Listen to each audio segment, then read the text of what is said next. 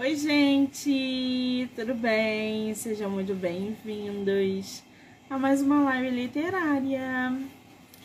Estamos aí em plena quarta-feira, dia 8 de novembro, uh, 10 horas da noite, praticamente, para divulgar autores nacionais, falar de livro, fazer sorteio, dar boas risadas entre outras coisas.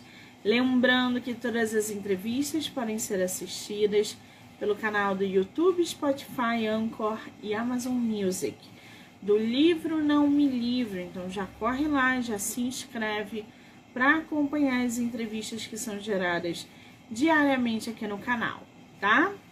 Bom, para a gente dar continuidade aí nessa, nesse ritmo literário, a gente vai conhecer, trocar uma ideia, bater um papo. Aliás, um escritor que já esteve aqui no projeto esse ano, se eu não me engano, esse início desse ano, final do ano passado, e eu tive o privilégio de conhecê-lo na Bienal. É, ele falou, Monique, vamos. Eu falei, agora. E aí ele super topou voltar para falar sobre o seu livro e uh, conhecer um pouco mais, né, esse processo criativo do nosso escritor. O pessoal que está entrando, mandem aí para você o convite. Ah, muito bem! Tudo bem, Lucas? Tudo bem. Tudo ótimo. Ah, que coisa boa ter você no meu projeto de novo. Como é que anda essa vida desde a da publicação? Estamos aí. Eu estou aí divulgando meu, minha, meu livro desde então. É, é, participando de minhas próprias divulgações. Eu mesmo faço o meu jeito de divulgar minha obra, colocando Sim. vídeos no TikTok, colocando vídeos nas minhas mídias sociais, fazendo reflexões, ou pelo menos tentando refletir, se é que pode ser refletido, refletido as reflexões do meu livro através da, do meu suporte e eu, que é Sim. onde eu coloco minhas reflexões. Esse, esse caminho independente, né, o, o Lucas, da gente trabalhar a nossa divulgação, da gente estar sempre ativo na rede social. É um trabalho diário. O autor nacional, mesmo publicado por uma editora, como é o caso do, do Lucas, né? Porque o livro dele se chama É uma Guerra de Palavras. Mostra pra gente, Lucas. Olha, gente! Mesmo publicado por uma grande editora, a gente ainda assim tem que manter ativo nas redes sociais, nas publicações, nas divulgações, senão não tem visibilidade, gente, né? Agora, Lucas, a gente se encontrou lá na Bienal, né? Exatamente. Eu foi adorei conhecer você, foi muito legal, porque a gente se encontrou assim, a cinco minutos da premiação, e eu consegui ver você, consegui te dar um abraço, consegui conhecer. Você foi e, e foi embora logo depois? Você ficou lá? Como é que foi? Tu curtiu a Bienal? Gostei, gostei da Bienal, sim. Mas depois que eu encontrei, eu te encontrei lá, eu fiquei um pouquinho mais, eu fui em outros, em outros pavilhões e até comprei lá um livro lá do Schopenhauer, que está na minha lista de leitura. Um livro pequeno, que eu tenho muito livro. Eu gosto de praticar esse ato de leitura, porque a pessoa assim que não lê não conhece o universo que é esse universo da leitura. Tanto que eu fui para a Bienal mais para entender o lado de outros autores e tentar comprar um livro, que foi o que eu consegui comprar depois que eu te encontrei lá, eu comprei esse livro do Schopenhauer e fui explorando o universo de milhões e milhões de outros autores que estavam lá. Livros Tinha muito enormes. autor independente, né? Muito autor independente e livros enormes. Enormes, pequenos e médios. Sim. Várias editoras de pequeno e médio porte também, né? Exatamente. Foi incrível. E o mais legal, gente, foi ver os escritores independentes com leitores, vendendo, interagindo, de um espaço naquele, naquele galpão que a gente estava, naquele estante, que eu acho que era o verde, não lembro agora, que lá do outro lado era só escritor independente. A quantidade de autores que eu encontrei não estava no gibi. Ali mesmo onde é, é, foi a premiação, estava lotado de escritor conhecido. Então foi uma troca muito boa. A gente trocou livro, a gente se conheceu pessoalmente. Essa foi a tua primeira Bienal ou não? Não, não. Desde que eu devia ter, sei lá, desde que eu era pequena, que eu já ia na Bienal. Antes da pandemia, eu já fui, eu fui também, consegui, ganhei, comprei o Pequeno Manual Antirracista da Djamila Ribeiro, que também quero ler esse livro, que eu, esse livro que são é mais extenso, é um assunto mais, mais diferente, eu acho um pouco complicado de ler, mesmo ele sendo pequeno. Mas eu ainda vou ler esse livro, está na minha lista. E como eu havia dito, a questão da, da leitura é muito importante estar se envolvido no meio da leitura, porque eu lembro que na, quando eu, eu, eu fiz meu primeiro livro, que esse aqui, eu foi só, foi só depois da publicação que eu comecei a me interessar assim pela leitura, ler um pouquinho, um pouquinho todo dia. E foi durante, acho que eu já falei outras vezes também, como eu fiz o livro, foi durante os intervalos que eu escrevia durante os intervalos da escola no meu último ano, que eu escrevia, eu arriscava algumas composições ali. Eu estava, eu ficava com fone de ouvido, ouvia as músicas que eu ouvia na época e isso me dava inspiração para escrever. E mas eu não lia na época muito, não tinha muito esse hábito. Aí foi depois que eu fui evoluindo ao ponto de ler mais um pouquinho cada dia. Hoje, hoje mesmo eu li um pouco aqui, tem uma, um lugar aqui perto de casa que eu me sinto confortável de ir lá. Eu, eu gosto de me desligar do mundo quando eu estou lendo. Quando eu estou lendo, eu quero me desligar do mundo, sem telefone, sem saber do tempo, sem nada. Eu vou pro, pro local que eu vou, coloco meu aparelho para não ouvir nada e leio, leio quantos livros der, der para ler na tarde. Essa dinâmica da leitura, né? Cada um tem um, um jeito de lidar com a leitura. Eu leio cinco livros ao mesmo tempo.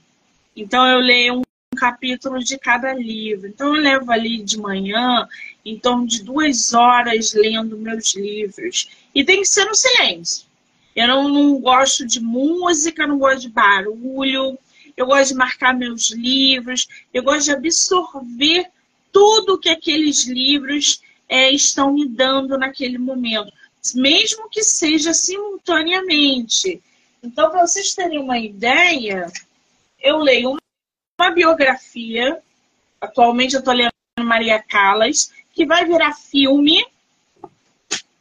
Eu leio sempre um clássico. Eu estou lendo Curtiço, não estou gostando muito. Eu sempre leio o autor nacional, essa aqui é de uma autora que vai vir aqui no projeto. Estou sempre lendo um português, escritor português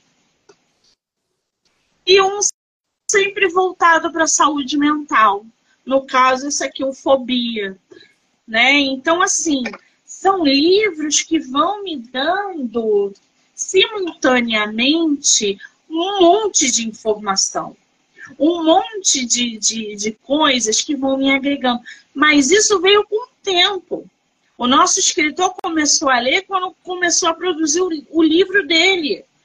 Então não é to, todo mundo que começa a ler desde pequeno ou começa a ler com 15, 16 anos. Todo mundo tem o seu tempo na hora de ler. Né? Tem gente que começa a ler com 50 anos. Olha que coisa maravilhosa.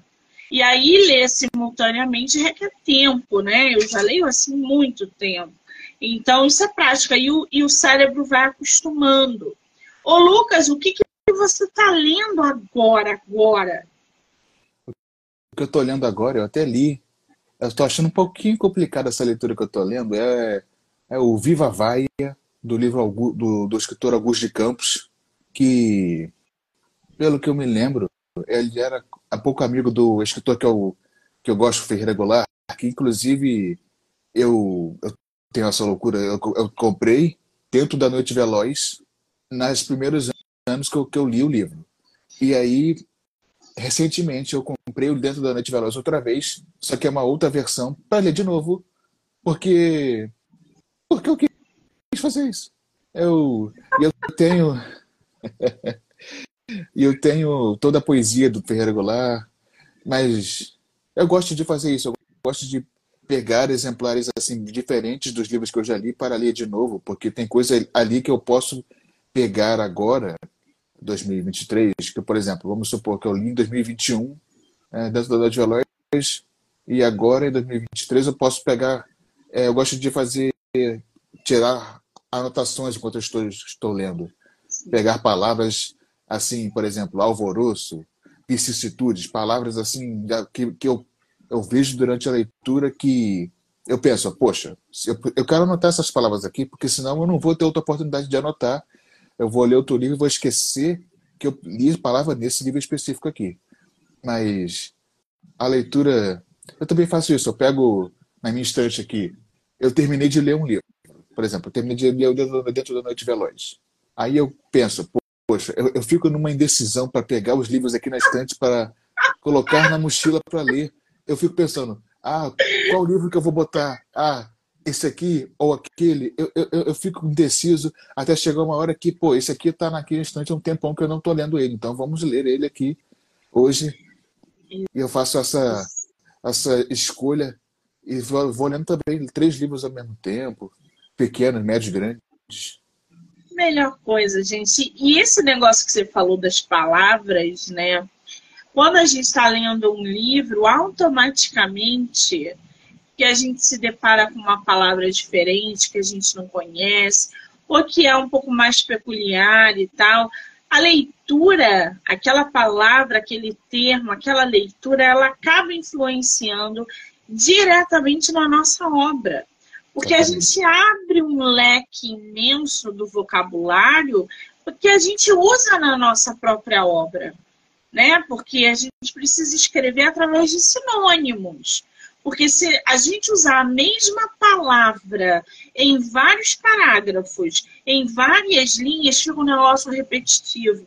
Você pode falar a mesma coisa no mesmo parágrafo, mas se você usar o sinônimo, você vai enriquecer a tua mensagem. E o leitor, ele não percebe isso, ele, tá, ele acha que você está usando palavras ali é, legais e interessantes, mas você está dizendo a mesma coisa do parágrafo anterior.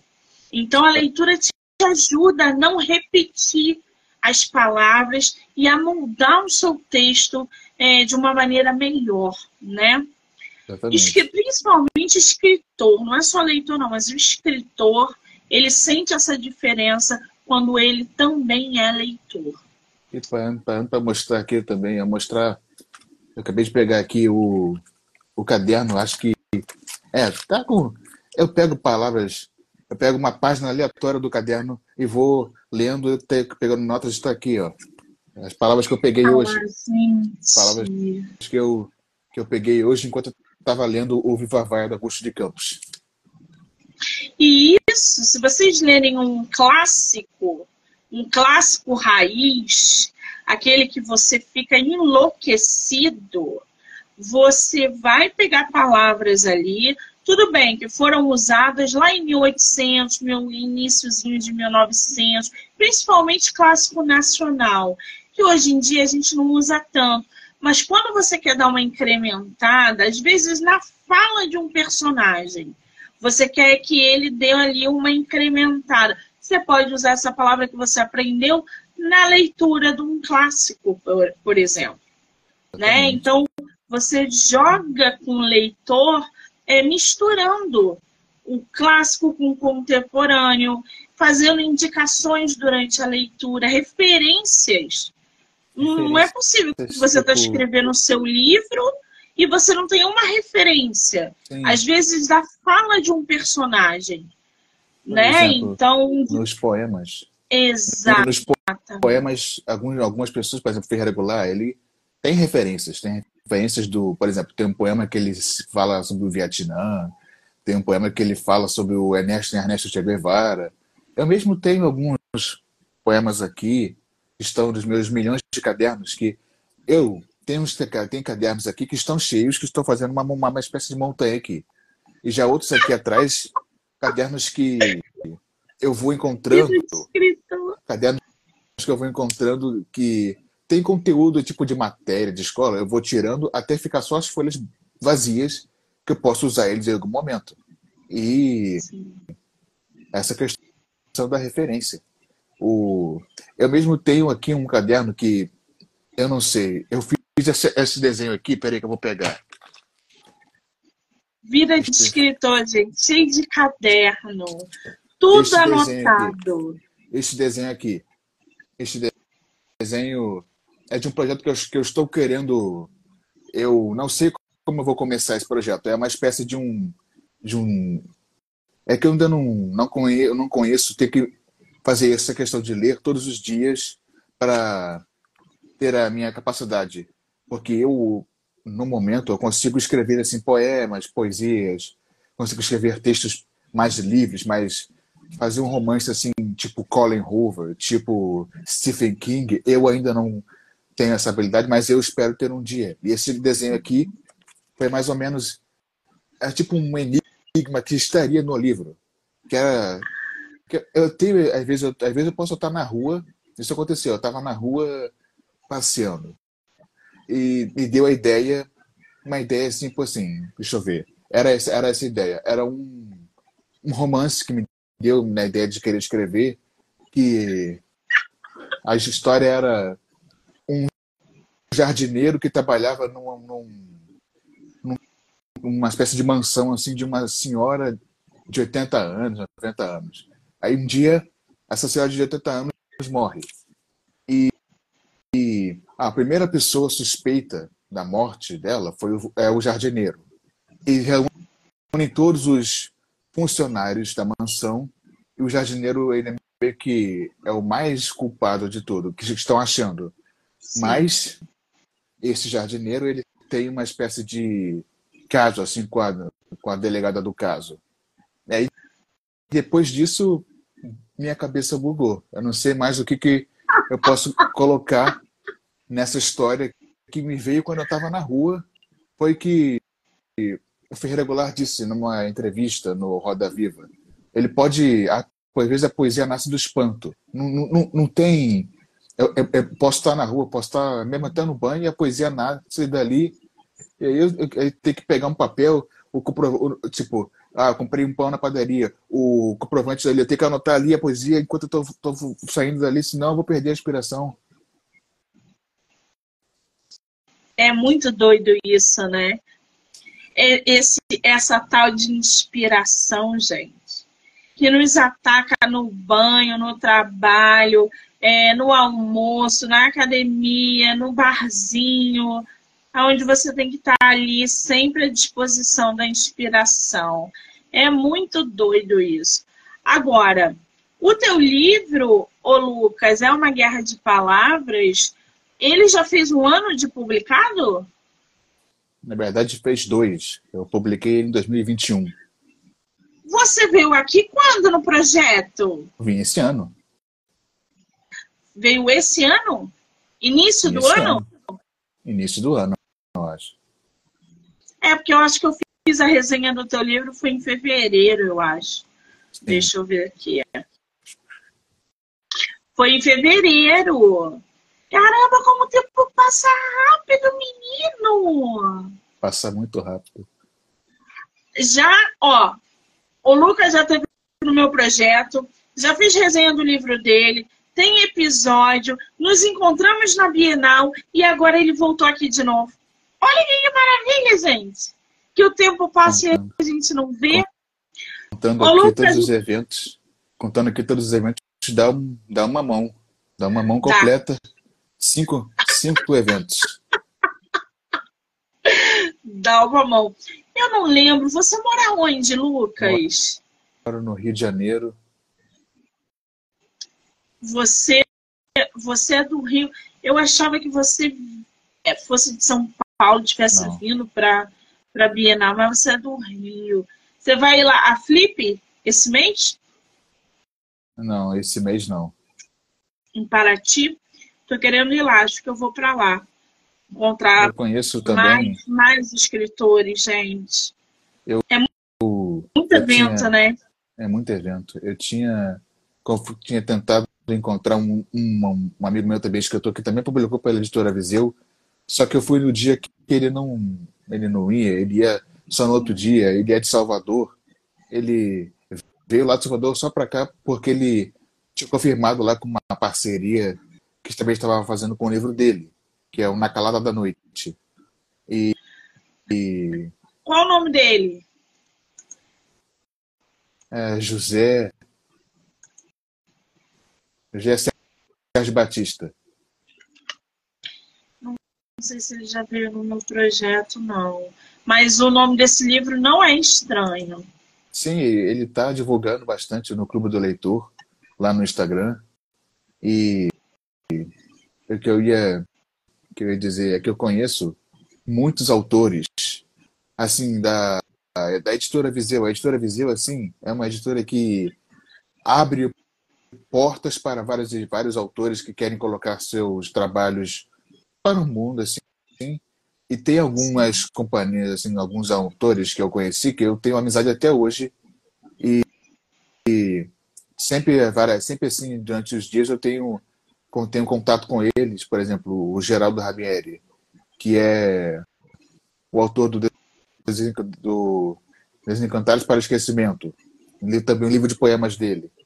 E tem, o Guilherme Tissot, que é do livro Flores Dilaceradas, que também é livro de poemas. Eu não sei, aqui, únicas, únicas, alguns livros aqui da minha estante aqui atrás, dessa armário aqui atrás, que ali é onde eu guardo os livros que não são de poesia, é poema. São poucos que estão ali dentro. Aqui na minha estante, o que tem de poema, de poesia, é que não tem, tem, não tem, tem para acabar aqui. Porque eu desde que eu publiquei meu primeiro livro, eu desenvolvi assim um amor, assim uma obsessão por livros de poesia, prosa, poema, antologias. Eu mesmo ontem eu fui para o curso de inglês, faço curso de inglês, e eu eu pensei, pô, eu vou ficar lá um tempinho esperando começar a aula. Eu levei dois livros para ler. Terminei os dois lá, dois livros pequenininhos assim. Ai, um livro um livro do, do Cavaleiro Verardo Neto e um outro de antologia. Que delícia! Tá esperando a aula, tá lendo um livro. Ou seja, os livros me acompanham. Os livros me é acompanham assim em vários lugares. Isso é muito bom. Agora, o teu livro é uma guerra de palavras. Ele é um livro de poemas e poesias, é isso? Não. É um livro. Eu gosto de chamar só poesias minhas que eu reuni aqui, mas tecnicamente é, é prosa poética em versos assim de poesia. Que, como eu coloquei em alguns memes no meu, nos, nos meus perfis das mídias sociais, que tem frases nele que podem ser vistas de várias formas, tem parágrafos que podem contar assim um evento específico e também tem frases pequenas, por exemplo, uma que eu repito sempre em alguns memes que eu coloco no meu, no perfil. O gótico é o novo rei, o mundo assombrado é assustador e louco. Eu sempre pego essas essas frases dos duas pontos assim e coloco às vezes repetidas vezes em alguns memes, mas não é porque é repetido, é porque eu quero assim divulgar a questão da divulgação através dessas, dessas, dessas dessas frases, desses parágrafos. Exatamente. Agora, no teu livro, é, a gente encontra aí, é, como diz aqui a, a sinopse, né? Um narrador contestador através de uma prosa poética. O que, que você vem contestando através das tuas páginas? O que eu coloco nas páginas são reflexões assim sobre a própria sociedade. Eu mesmo aqui perto de casa tenho uma papelaria que o dono dela eu autografei entreguei um presente dele para ele ler. Ele também, ele também é assim, ele está lendo o meu livro e está lendo o outro também ao mesmo tempo. Ele depois que ele terminou o livro, ele falou que ele ficou ele, ele ficou assim sem palavras, ele começou a dizer que aquele livro era pior do que não era bem pior, mais difícil do que a que Aristóteles, do que esses filósofos assim. Ele falou umas coisas assim. Ele falou é sobre o se, seu livro. É como se fosse a umas, umas palavras assim de Aristóteles. Ele explicou para mim da versão dele para mim é como se o narrador que estivesse falando ali estivesse em uma guerra entre ele e seus pensamentos, que realmente era isso que aconteceu quando eu publiquei.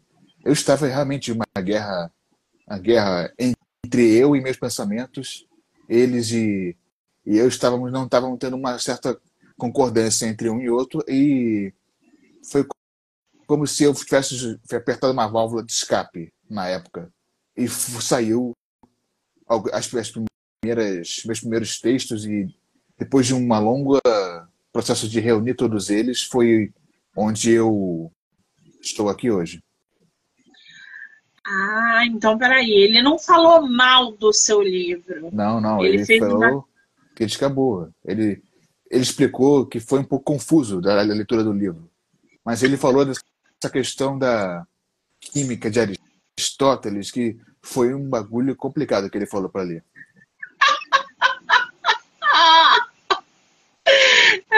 adoro sinceridade do Lucas, gente. Aristóteles realmente é uma loucura se a gente parar para conhecer Aristóteles.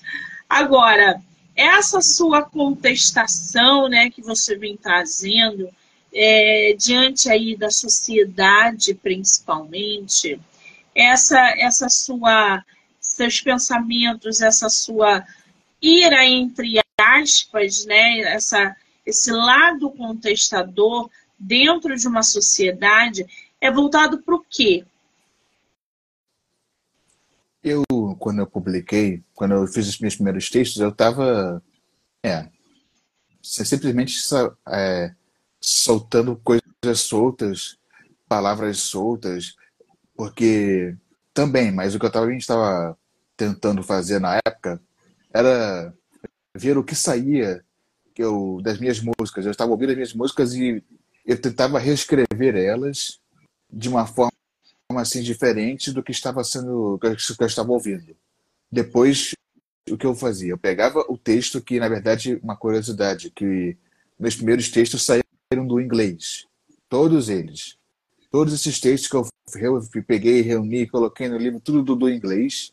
Aí depois eu, eu pegava, eu traduzia eles, eu mudava alguma coisa ou outra na tradução para não ficar muito abstrato, e eu colocava todos eles em arquivos no meu telefone. Aí depois eu percebi, pô, se eu colocar eles assim do jeito que eles estão, assim, raiz, vai sair tudo estranho, ninguém vai entender nada. Aí eu tive que pegar todos os arquivos e, for, e formar, e formar o arquivo original como está hoje. Aí, aí, aí daí que na, da organização dos arquivos, aí foi aí que veio mais inspiração para colocar mais coisas que não estavam nos textos originais. Entendi. Agora, o que, que o Bob Marley tem a ver com a tua obra? tá aqui no final. tá aqui no final. Vocês riem de mim porque eu sou diferente. Eu rio de vocês porque são todos iguais. é. É porque. Porque, às vezes, na nossa sociedade atual, tem muita gente que não valoriza assim a, a cultura do próprio país, fica só querendo se espelhar, fica só querendo se espelhar na cultura de, outros, de outras pessoas, sendo que aqui no local onde ela está tem uma diversidade assim de, de inspirações para ela se inspirar. E, e ela só quer se inspirar no pão e no pão e na manteiga, sendo que você tem o requeijão e o cheddar. Sendo que. Olha aí. Exatamente. Por que, que você acha, Lucas, que as pessoas procuram tantas é, é, referências externas lá de fora, né? Para produzir as suas obras, ao invés de olhar para dentro do nosso país e tirar daqui histórias que podem ser riquíssimas. Exatamente. É, eu isso agora que eu lembrei, eu quando eu eu estava no é como, as pessoas começam a dizer no ginásio, que hoje é ensino fundamental.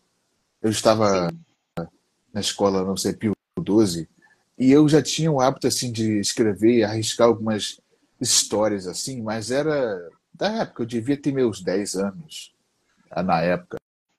Aí eu pegava. Eu sei, eu vi um dia um desenho, um desenho na televisão que tinha, por exemplo, o Optimus Prime. É, eu incluía ele na minha história, só que com outros personagens, com uma outra história. Ah, um meteoro estava caindo ali na, na estrada, na highway de não sei aonde.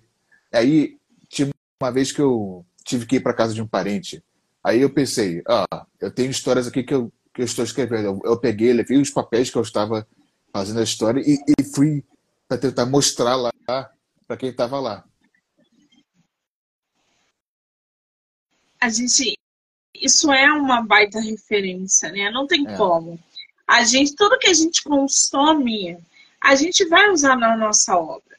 Por exemplo, se você é uma leitora de hot ou um leitor de ficção científica, você vai inserir na tua obra, você vai querer colocar ali na tua obra aquilo que você consome.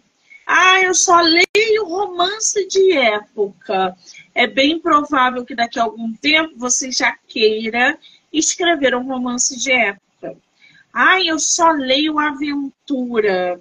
Pode ser que daqui a pouco você queira inventar, criar um mundo cheio de aventuras para dizer alguma coisa. Então a gente também é muito que a gente consome. Se você consome muito lá de fora, é possível que você traga a cultura lá de fora para a tua obra.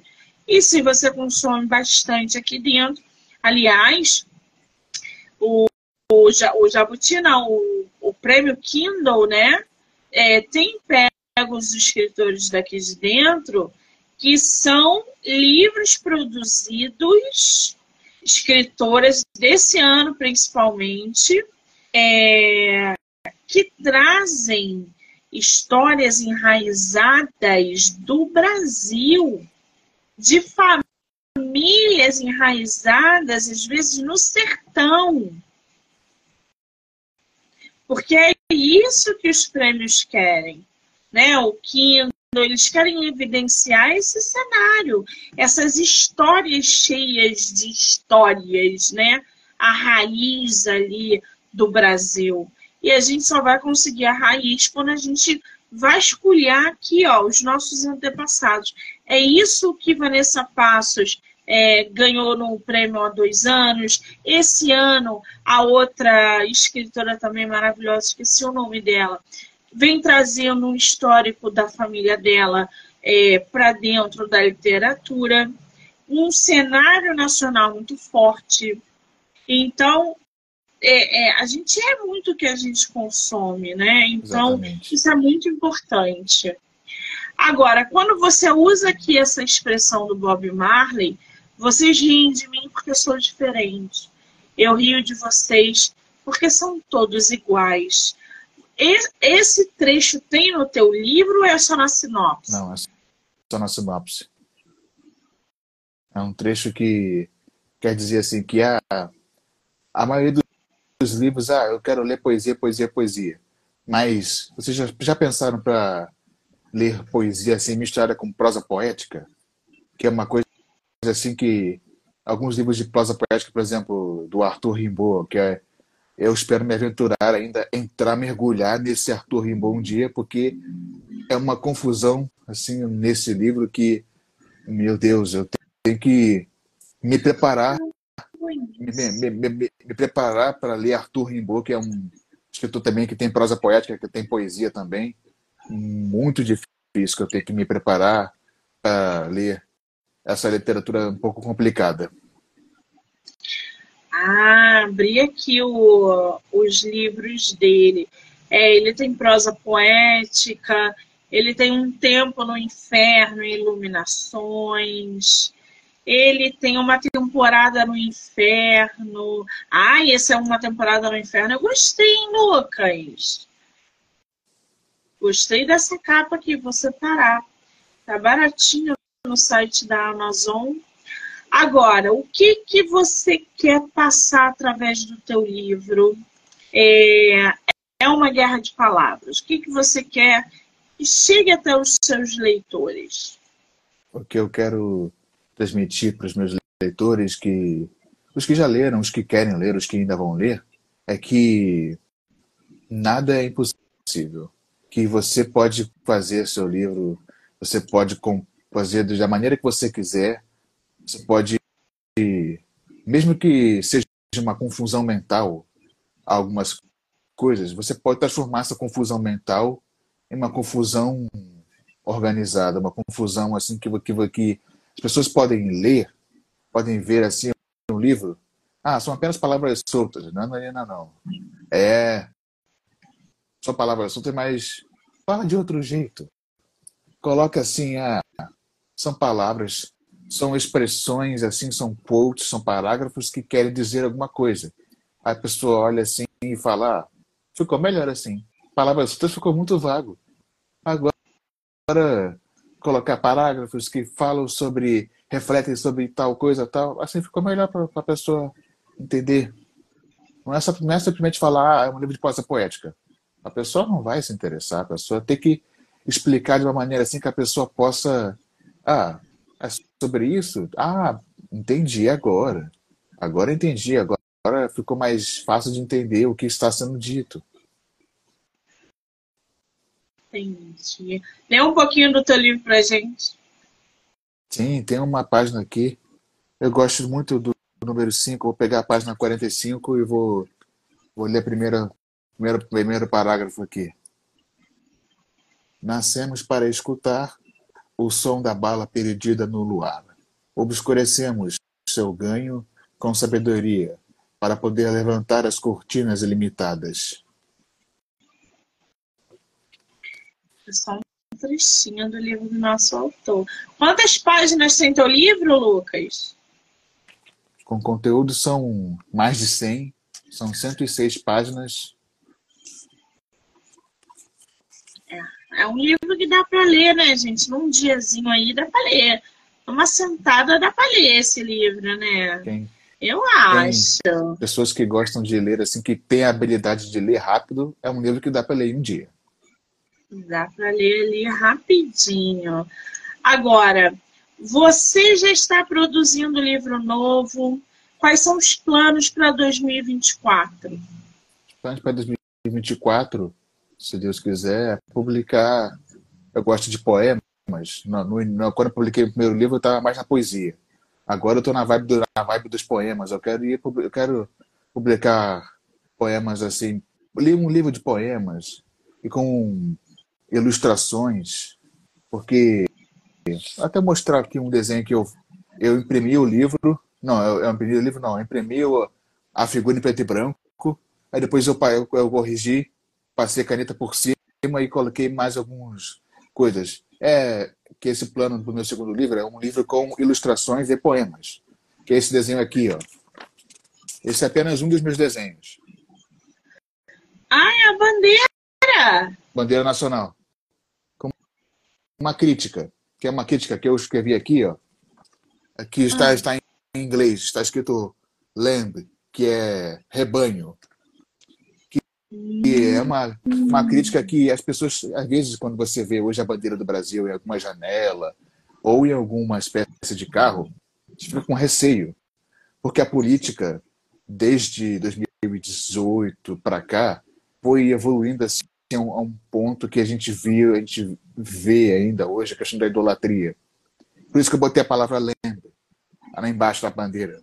Que hoje a idolatria é algo assim que assola muito a pátria em si. Isso machucou demais a pátria. Aí eu botei aqui, vou pegar o DVD de novo aqui para mostrar. Aqui essas palavras aqui que estão embaixo.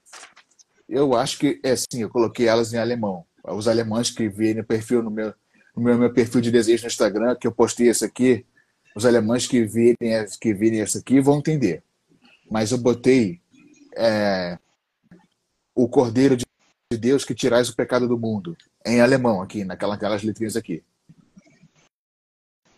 Você falou aí que né, em 2018 a gente evoluiu nesse, nessa idolatria. Na verdade, passamos por um retrocesso muito grande.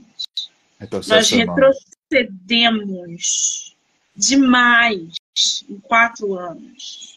Foi assustador como a gente retrocedeu. Eu é, sou contra o Bolsonaro, contra tudo que ele fez, ele, a família, a gestão, tudo. Eu tenho horror é, a, a, a essa gestão que aconteceu terei para o resto da minha vida por N motivos. Votei no Lula, voltar, votaria de novo. No entanto, não é, sou. A, é, é, é, não, não, não compactuo com algumas ideias que estão surgindo na esquerda, principalmente com esse. É, não sei se eu nem posso falar isso aqui, né? Enfim, algumas coisas que estão acontecendo na esquerda que eu não concordo. Sim. E... Só que eu acho que a gente não retrocede como a, a, aconteceu os últimos quatro anos do Bolsonaro. Sim. E uma coisa que eu ia dizer, independente tipo das eleições que aparecem, independente do do, do presidente que o Lula que assumiu, é, cada presidente que tivemos desde Getúlio para cá deveria deveria ter, na verdade, deveria ter sido assim. Deveria ter sido bem, exceto por uma coisa, que às vezes o dinheiro fala mais alto. Eles eles, como eu posso dizer na gestão passada, a decisão estava na mão de quem estava governando. Eu estava assim, poxa, eu posso, posso abaixar isso aqui? Eu posso governar bem para todo mundo, mas não foi assim.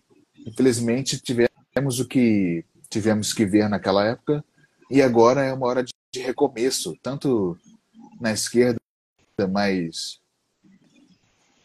tanto para os, os, que criticam também tem que pensar, pô, eu tô, se eu estou criticando, tem que criticar para que evolua, para que o, o, país em geral esteja bem, não para benefício Sim. próprio. Porque um, um, um país, um país para que dê bem, tem que dar bem, tem que dar bem para todo mundo. Não é ter que dar bem, não é ter que dar bem só para uma parte específica do país, que tem que dar bem. Tem que, tem que funcionar, tem que a máquina tem que funcionar para todo mundo. Para todo não é só para só para metade de metade de algumas pessoas no Congresso votando alguma lei assim para melhorar o país. Eles precisam, não sei, abrir a mente e pensar que o, o país é de todos, não é só deles. É, coisa que a gente não viu nesses quatro anos de Bolsonaro, a gente não viu um país para todos. A gente viu um país dividido. E dividido é, para os ricos. Né? Porque se ele continuasse na gestão, se ele continuasse na presidência, talvez a gente nem estivesse mais aqui. Porque ele dividiu o país, ele destruiu famílias. E ele também como, é, destruiu a, a cultura. Tudo, ele destruiu tudo. Aonde aquele homem botou a mão e destruiu? Não é que o Lula vai resolver, que o Lula é. Não é isso, gente. É que no retrocesso que nós estávamos, a gente não ia sair nunca mais se ele tivesse sido reeleito. As pessoas que hoje ainda votam, apoiam e querem ele de volta, eu nem discuto mais. Eu nem, Sim. eu abstraio. Eu peguei um Uber outro dia que falou da vacina, que ele passou pela pandemia sem se vacinar, porque ele não queria se vacinar, porque é, não sei o que. Eu calei a minha boca. Eu não falo mais com o Bolsonaro. O que, que depois de tudo que a gente passou, o que, que eu vou falar para convencer que ele está equivocado? Nada. Porque ele já está fermentado na cabeça dele, tudo aquilo faz sentido. Para ele, é para essa pessoa que está com, que ainda está com essa questão de apoiá-lo, tem gente, eu vejo às vezes nos comentários na internet, alguém está criticando o Bolsonaro. Aí a pessoa vai lá e fala: Não, não faz isso, ele é infernado para você. Ele tentando passar assim, falar que ele fez coisas boas. Que coisas boas que ele fez?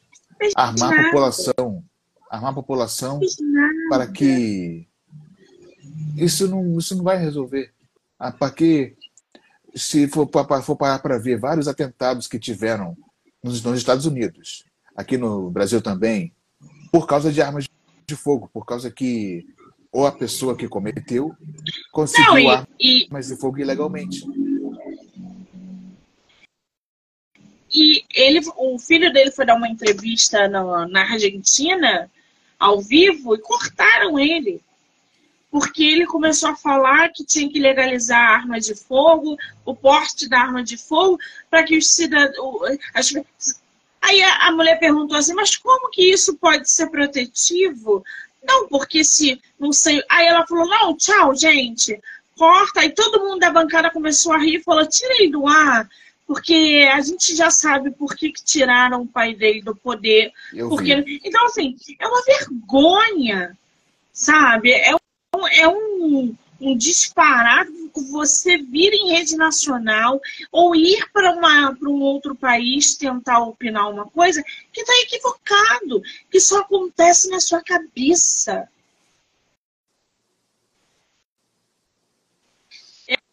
é, vou repetindo, não sou a favor de tudo que está acontecendo no, no governo Lula. Mas eu duvido, duvido que o Bolsonaro teria disponibilizado aviões para trazer brasileiros de Israel para cá. Eu duvido que ele tivesse feito isso. O Lula, na mesma hora, liberou não sei quantos aviões da FAB para buscar os brasileiros que estavam em Israel e em Gaza. Eu acho.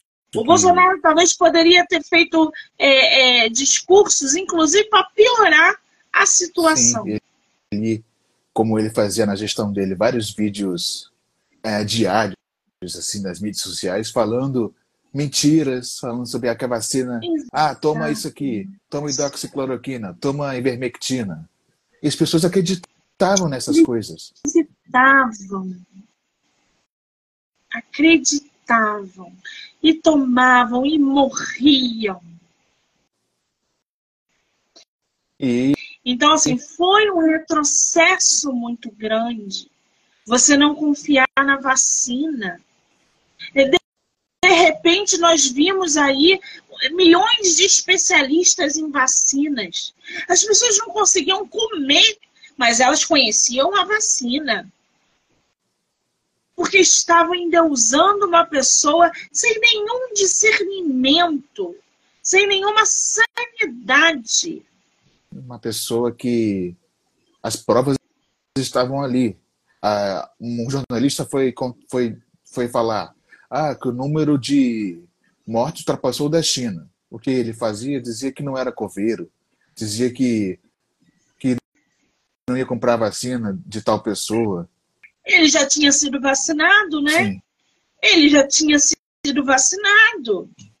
Na carteira de vacina dele está comprovado que ele, assim que a vacina chegou, ele foi um dos primeiros a ser vacinados. Então, ele vinha na rede é, nacional dizer que ele tinha um, um, porte atlético, que no máximo ele ia pegar uma gripezinha. É óbvio, ele já estava vacinado. E foi essa gripezinha que ele dizia, não pesava tanto que matou mais de 700 mil mortos aqui. Chegamos a 750 mil 750 mortes. mil.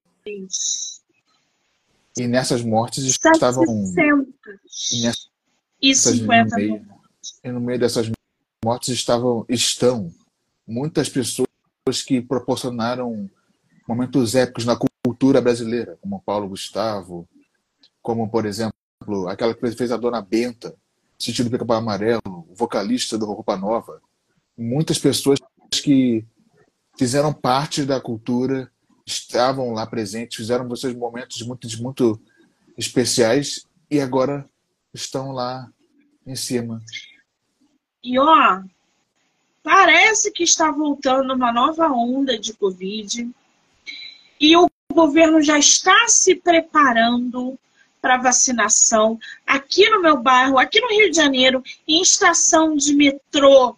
Eles estão vacinando dentro do metrô. Você está indo trabalhar, você não foi vacinar, eles te vacinam ali. Eles pegam você e te vacinam ali. Isso aconteceu na Tijuca, na Arco Verde, é, no estação, acho que para Barra também. E a gente não viu isso acontecer quando tinha que acontecer. Porque o governo era anti-vacina.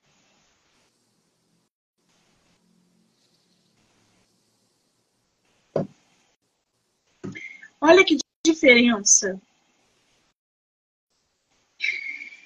Ai, ai, então assim, o livro do nosso autor, por que ele está falando sobre tudo isso? O livro do nosso autor é, é uma, um, uma forma de contestar toda essa parte social, essa parte política, como ele diz aqui, ele tem um narrador contestador. Isso a gente pode usar a arte para contestar. Eu sou a primeira a favor. Entendeu? Exatamente. Que é isso. Como o próprio Ferreira Goulart dizia, que é a arte existe porque a vida não basta. É isso. Lucas, seu livro está à venda onde, querido? Está à venda na Amazon, principalmente, no site, no site da editora Viseu, Magazine Heloísa, na, na maioria das vezes. É só você pesquisar o livro, o nome do livro na, no Google que vai estar os sites para, para compra. Também para quem tem Android, na, na aba dos livros, lá na Play Store, você consegue comprar ele ali também, ler ele ali também. Que bacana. É uma guerra de palavras, é o nome do livro do nosso autor, tá? Qual é o seu Instagram, Lucas?